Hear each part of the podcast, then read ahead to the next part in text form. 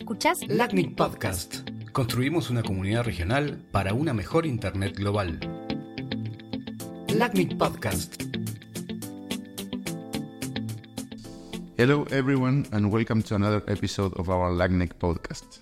My name is Carlos Martinez. I am LACNIC's Chief Technical Officer, and I will be your host today.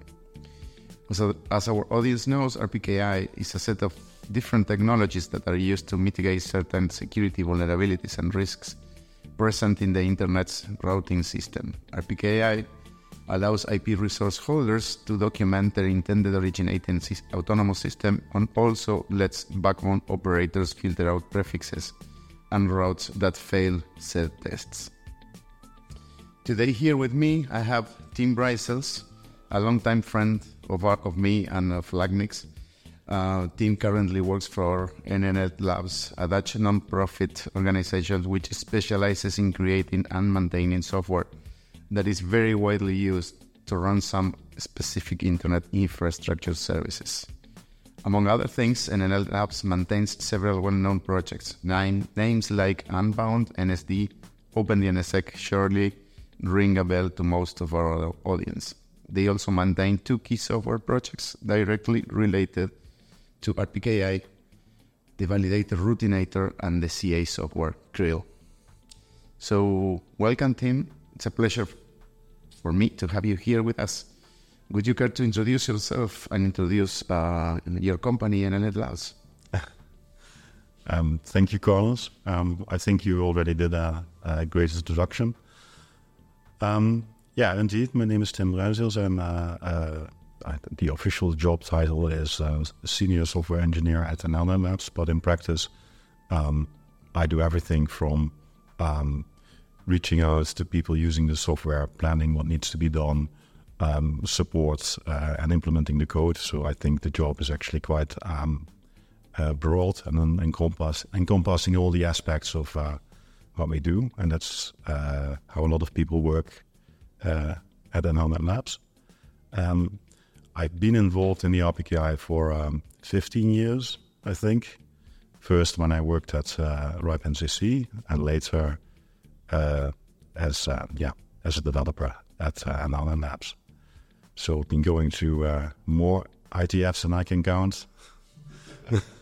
I've implemented two and a half uh, RPKI CA solutions. Yes, one at the RIPE NCC, one as a hobby, but that got abandoned and then uh, now Krill. So. And that's that's very interesting. That was quite funny. The two and a half implementations. Um, uh, now um, we have some very technical uh, people listening to our podcast, but we have also some people who may not be that familiar with the different roles that different software has in RPKI. What are Routinator and Krill? What are they used for? What are the roles within the whole RPKI ecosystem? Right. Uh, to start with Routinator, Routinator, or yes, I should say Routinator. I was there's always this discussion: should you say root or route? And I'm, so I'm inclined to call it Routinator, but my colleague Martin insists that it should be Routinator. um, anyway, um, Routinator is an RPKI uh, validator. Are a number of different validators in the world. Um, what an RPKI validator does is that it looks at all the signed material uh, in the resource public key infrastructure, starting at uh, the five RIRs. The RIRs have um, a, a, trust anchor certificate and a key. They delegate uh, resources uh, down a um, certificate chain. Um, ultimately, the private keys pertaining to these uh, certificates can be used to make attestations about resources, such as uh, root origin uh, attestation objects, which allow a prefix holder to say, um, this uh, prefix of mine is authorized to be uh, routed by uh, this ASN. Um, the RIRs all provide hosted solutions for this.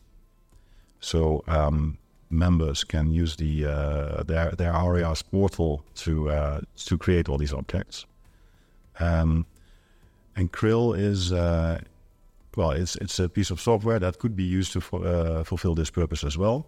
But it's also something that people can use themselves. So instead of using a portal at the RIR, they can then run uh, Krill or similar software themselves, and then uh, use it to make the uh, the ROAS and, and other things uh, locally.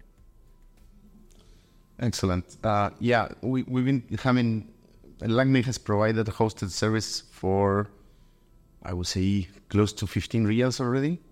Uh, we have most of our customers in, in hosted mode, which it's very easy to deploy, to start creating your ROAS. There is almost no need to do anything else than just log into MiLACNIC and create your objects. But it's true that with that uh, ease of use, there, there, there are some limitations. You don't have that much freedom the validity of the ROAS, how for how long they are going to be valid. Uh, if you want to deaggregate your prefixes in many, many, many prefixes, then it creates an overhead for the whole system that it's not that welcomed by other users.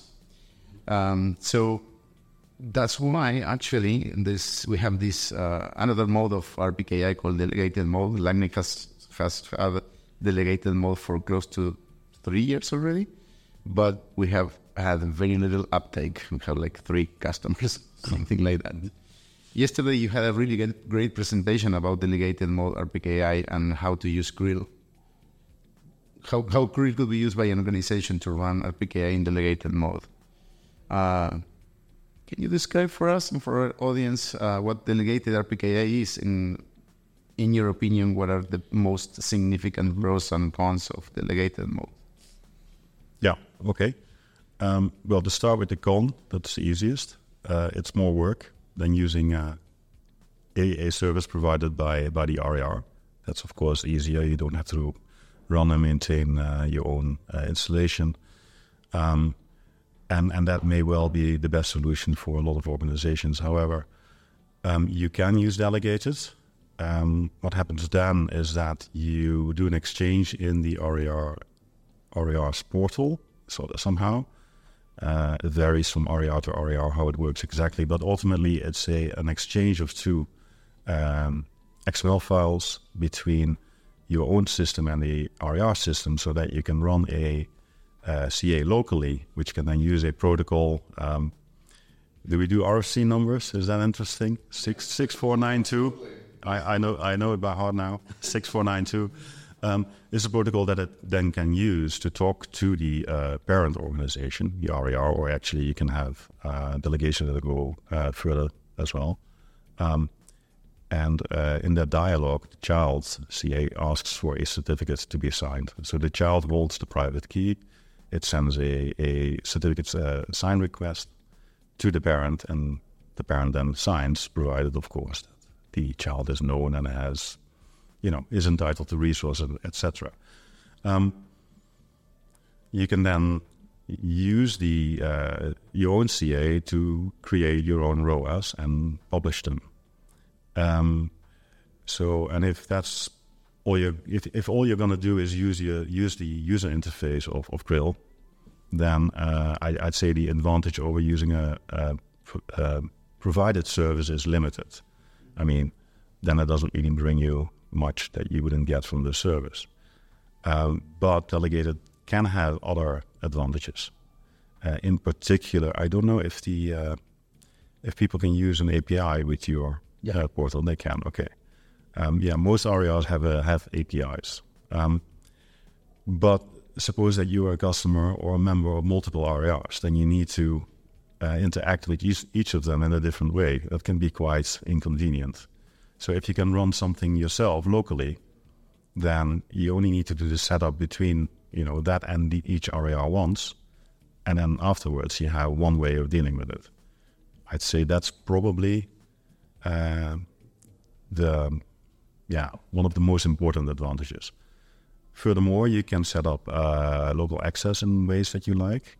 So you can create your own local users to have access to uh, to Krill in this uh, in this case, and that might not be the same people that normally have access to to the uh, uh, uh, portal. right? So you have more flexibility there. And then further on, furthermore, um, this would require you to uh, set up your own publication server. But um, what you can also do is you can create child CAs of your own. So if you have a lot of resources, you can create a uh, delegation to, say, a, a, point of presence or a business unit or even a customer, and give them specific resources to manage. And then you don't need to do the ROAS for them, but they can do it. That's that's that's really interesting. You you mentioned the the API, and um, it's it's good to remember that in, in our region, in LACNIC region, we have the the the, the of LACNIC, but we also have the two NIRs. We have NIC Mexico and NIC BR, NIC Brazil below LACNIC in the structure of the, the, the IP tree. And in some cases, the APIs that are provided by NIC BR and in Mexico, LACNIC, maybe not the same. Uh, they maybe not, perhaps are not exactly compatible because in some cases there are different requirements and regulations.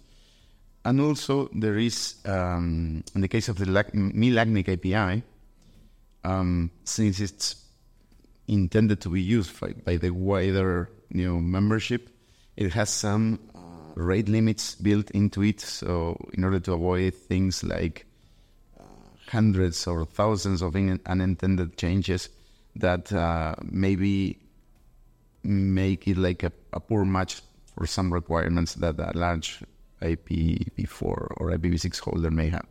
So again, I think that using uh, Krill for large organizations makes a lot of sense for the reasons I mentioned. And uh, even if there is an API, there is an additional benefit into running your own.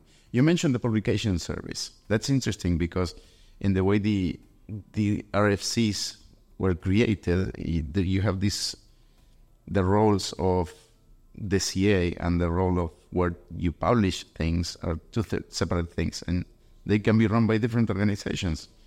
And uh, you had a suggestion for us yesterday in presentation. Will you, would you like to mention that Yes, I, I mentioned that it would be awesome. No, I didn't use that word, but I should I should have used that word. Oh, um, uh, if LACNIC uh, could provide a publication service. NICBR does a similar thing. So NICBR members, uh, if they want to use RPKI, have to use delegated. But NICBR uh, provides a publication service. And then it's uh, it's much easier to run your own system because you know you can just run it. It publishes uh, at the NIR in this case, and uh, you don't need to worry about the availability, uh, the twenty four seven availability over the two protocols used to retrieve RPKI objects, so essentially HTTPS and rsync. Um, you can do this yourself. It's it is definitely possible, but there are some things to think about. Um, in particular, uh, if you have multiple nodes, then you need to think about how you keep those uh, nicely in sync so that uh, validation software doesn't get confused. and there are some tricks to that if you're willing to put in the time and effort, then you can definitely do it. But it's much easier to uh, use a service provided by somebody else. Also, from a relying party, relying party is say the official word for uh, RPKI validators. Um, also, from the point of view of RPKI validators, uh, I think we are seeing a lot of repositories pop up, and, and not all, all of them are, you know, as good as the next one, as well maintained, as well reachable. Um, and this can also cause issues. So, as an industry, I think we're better off if we uh, use centralized uh, repositories as much as possible. I don't think the centralization is something to be scared of in this case. I mean, you, you run your own CA, you have your own key, so you sign your things. Um, but yeah, if they are then published somewhere centrally, you still have control over it. You bring up an interesting point. So, some people could be afraid or worried that you are. I mean, everything is being published as a single publication service. For example, for a big a big region or a big country like Brazil. But uh, I wonder how difficult it is to change publication services. Yeah, actually, I have a a draft on that that I should revive in the in the IETF. Um, we we kind of support it in Krill, but there's uh, we should have some discussion in the IETF as to what is the best way officially to do this. essentially, what you can do is a is a key rollover. So you um, create a new key pair, and then um, you configure your system to publish the material for that key pair in a new uh, publication server. And then um, you go through the phases of a, of a, key rollover. So you introduce a new key, then at some point you publish all the material uh, under that new key instead of the old key, and then uh, you remove the old key. Okay. Uh, and that is actually implemented um, based on the normal key rollover procedure. Pr- procedure, but I think we should probably have some discussion in the IETF because what you probably want in this case is that the material, the ROAS, uh, etc., are in both places for some time.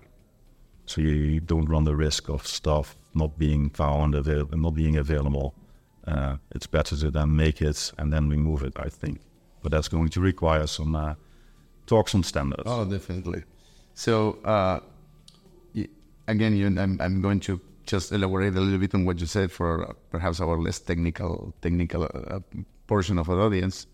Um, the publication points for RPKI are the places where the relying parties go or the validators go to fetch the files they need to validate. So uh, these files have URLs that actually uh, serve as locators for the next object so you can traverse the tree. So when you're changing places where you publish, you need to be sure that during the change, validators will will be able to find objects they need, and they may be, you know, due to DNSTTLs and some other, other transient transient issues in the internet, they may need to have objects in both places at least for a while, you know, some minutes or hours or something like that. So you mentioned the IETF, which is kind of interesting because my next question was related to that. I actually met you during a IETF meeting, like I don't remember, it was 13 or 14 years ago. That's a long time ago. So I know you're a very active and a, a quite prolific, actually, contributor to the IETF, the Internet Engineering Task Force. Can you, would you like to elaborate on that? what do you like? What do you don't like about the IETF? I mean, I think we've covered the IETF before in this podcast and in LACNIC meetings, so probably our audience is familiar with that. So I would love to hear your comments, ideas, yes, complaints, uh, complaints. yes. So yes, an engineer and a lawyer walk into a room. yeah, exactly. Uh, yeah. Okay. It's a bit like that sometimes. Um, I really like the idea of the IETF, and uh, and it has its moments where it actually works. um, I mean, the idea is that um, people, uh, you know, from all over the world and and, and different backgrounds, different uh, companies, organizations, uh, work together to make interoperable uh, uh, solutions for the well, mainly for the internet. The main focus of the IETF is on, I, would say, on DNS and routing and yeah, some crypto uh, things as well, but that's a bit below my radar, strangely enough. uh, uh, no, but I mean, uh, we use it, but we use a specific uh, part of it, and there's of course a lot more to be done. Um, so yeah, where was I? Maybe I should rephrase this. um, so no, the IETF is uh, is a standards body, and um, um, you know even uh, router vendors who might be competitors, you know, um, in the real world, well, the routers need to talk to each other, right? So you need to find common ground. You need to have a common understanding of protocols uh, to make that work, right? So they have a, a, a, joint interest to make something that will work uh, interoperably, and uh, and and yeah, that goes on from there. Um, same things applies. Uh, same thing applies to RPKI, of course. Implemented uh, different implementations. You want them all to work together uh, well. Um, so that side of it, I think, is very uh, very nice. What's not so nice is that it can take a long time to uh, to reach consensus. Uh, that sometimes people are very opinionated and things can get heated. And it's okay, I think, as long as there's like professional disagreement. Um, but yeah, It's that there's a line where sometimes people become even personal, and it's uh, it's not great. And I think the IETF is uh, really trying to address that as well. Um, I have seen some improvement in that lately, to be honest, and uh, which is good uh, because it should really be about uh, uh, technical arguments and technical merits. And it's okay to disagree. It's also okay not to be friends as long as you, you know, keep working towards a common goal because, you know, that I think is the one thing that everybody there does have. People who uh, take time to participate in the IETF, I believe all of them really have a have a motivation and an intrinsic drive to to make things better. It's just the agreeing on what that means that's sometimes difficult. Completely agree with that. That's a perfect description. Yeah, I, definitely I think we sh- we share this uh, appreciation for the goal of the IETF. I think it's a very worthy goal, and I think it's one of the things that have made the internet as we know it possible. Because as you just described, the, the possibility of competitors getting inside the same room and trying to get something that works for both of them, it's something that hardly will happen outside an environment like the IETF. Yeah, I, I agree also that has some how to put it politely, there's some cultural issues uh, that I think are being addressed. And I think I, I, I, also perceive some, some positive change in that regard.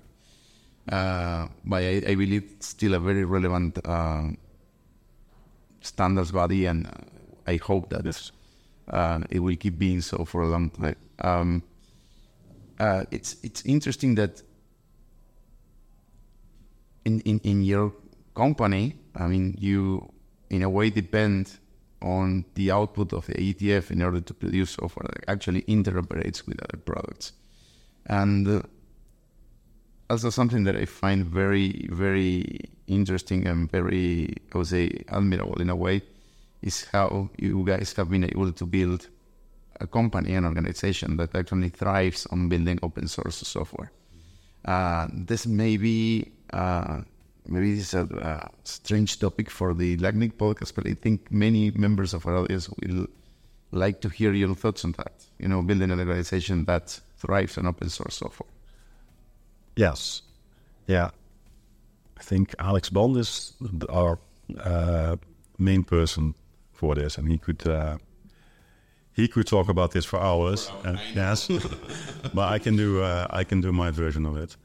Um, well, speaking for NLNet Labs, it um, originally was created when, well, there was the internet in the Netherlands. The first internet was called NLNet. That was sold off commercially, and uh, there was a big bag of money at the time, and a decision to use that for the good of the internet.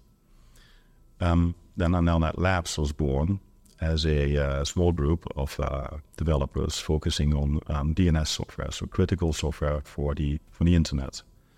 Um, and then NLNet, so NLNet is different than from NLNet Labs. NLNet was funding NLNet Labs, uh, you know, from the money that they got from this sale. Um, but that's no longer the case. I mean, we uh, NLNet has changed. Uh, the the money from the original sale is mostly gone.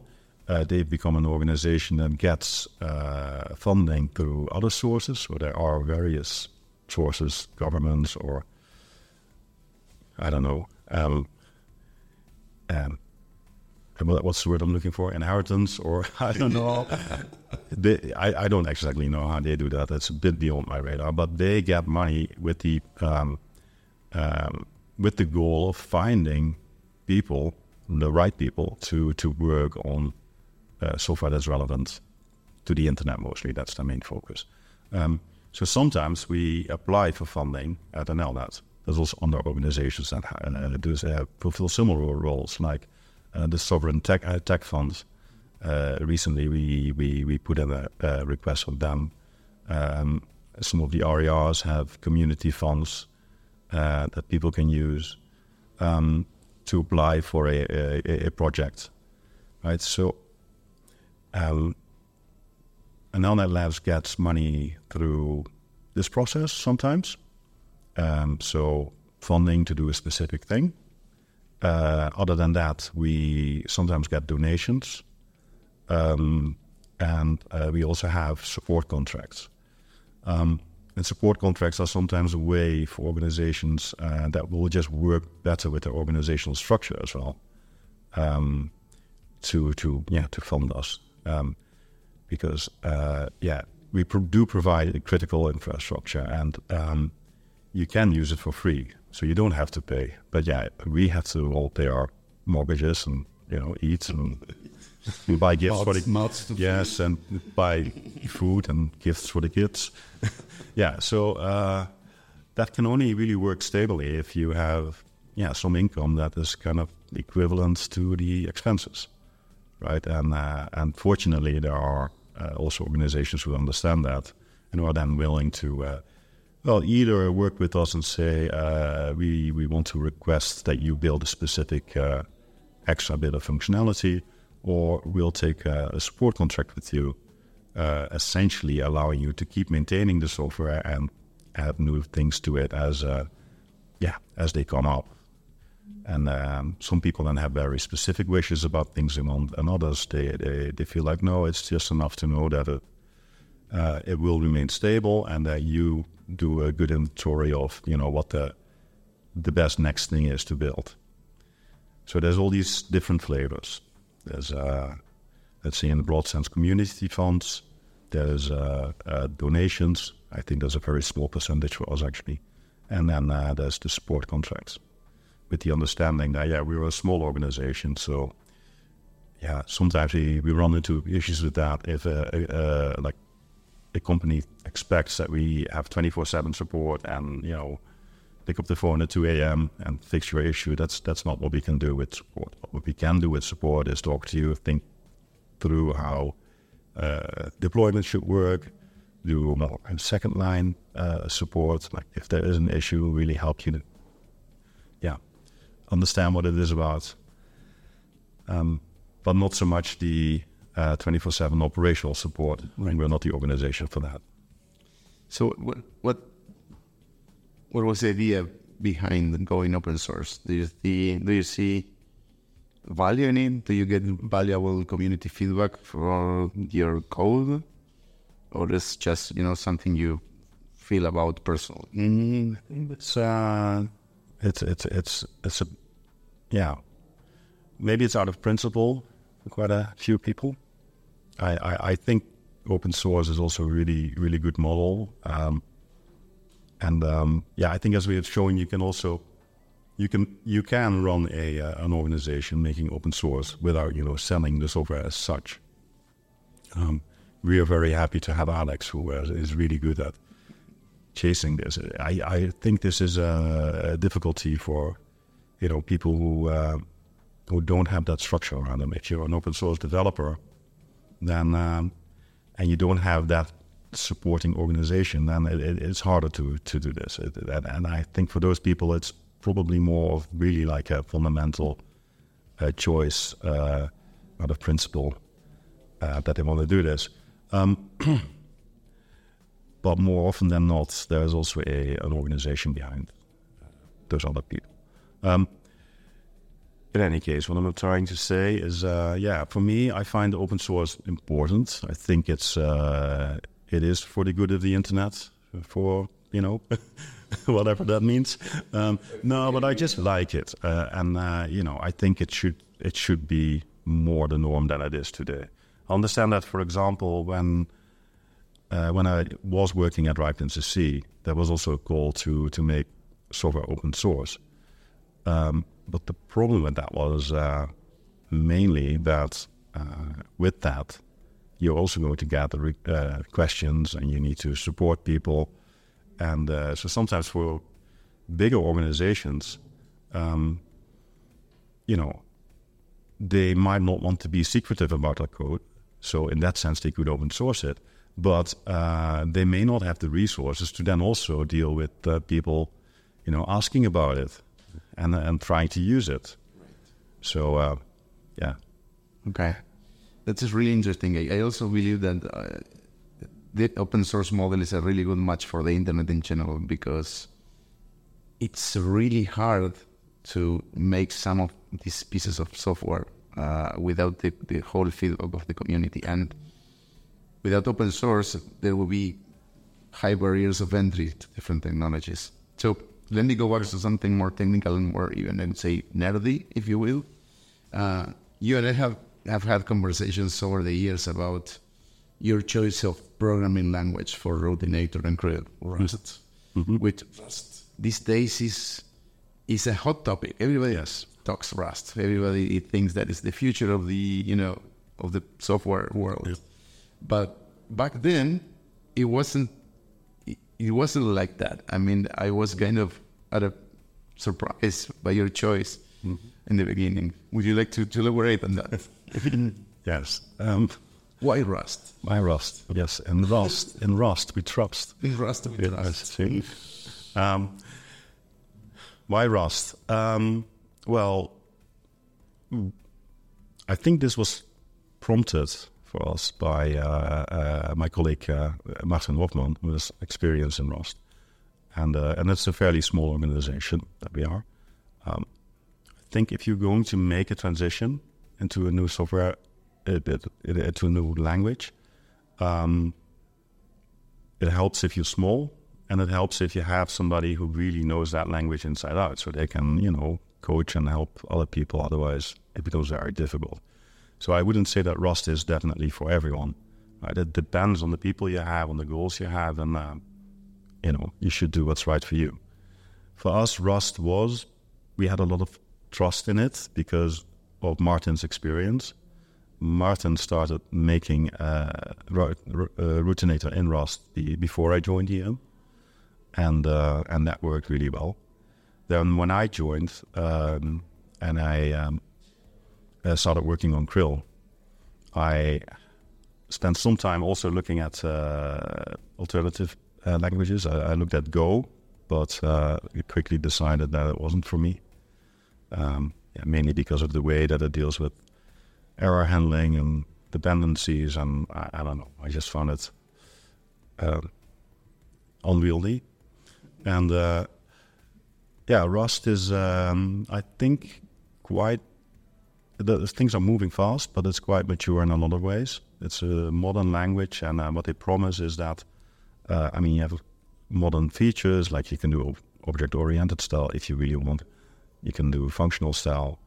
Um, but the compiler, yeah, it's really slow to compile. The compiler takes a lot of time to then produce code that is actually uh, close to as fast as, uh, C is, and you can you can also code really, yeah.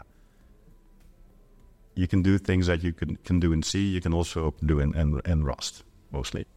It gives memory safety by design.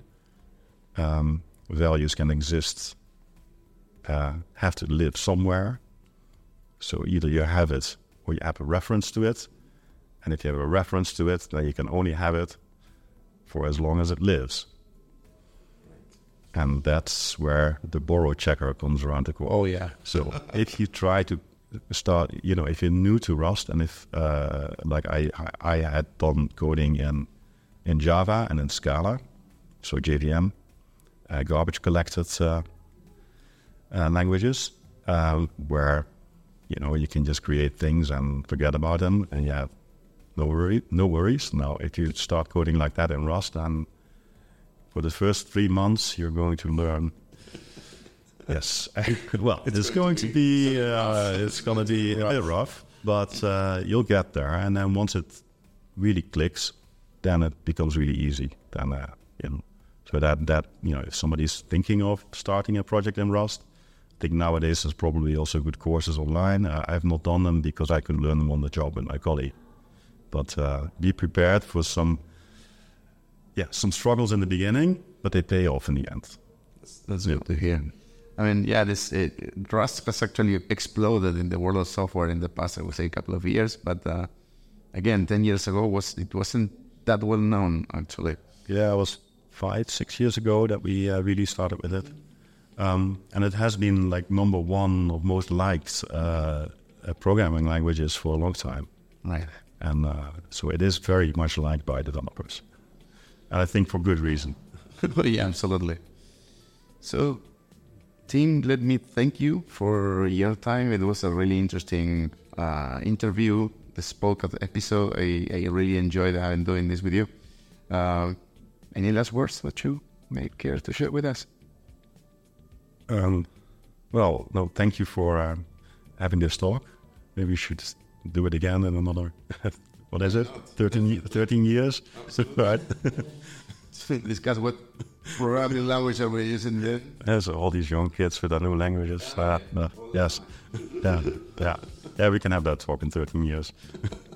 Thank you very much to our audience. I hope you enjoy this uh, episode of the LACNIC podcast where we discuss RPKI, delegated RPKI, programming language, programming languages, open source, and the IETF.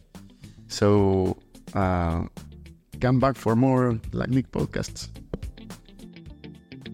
¿Escuchaste? Escuchaste el LACNIC Podcast. Suscríbete a nuestro canal y conoce de primera mano los próximos episodios.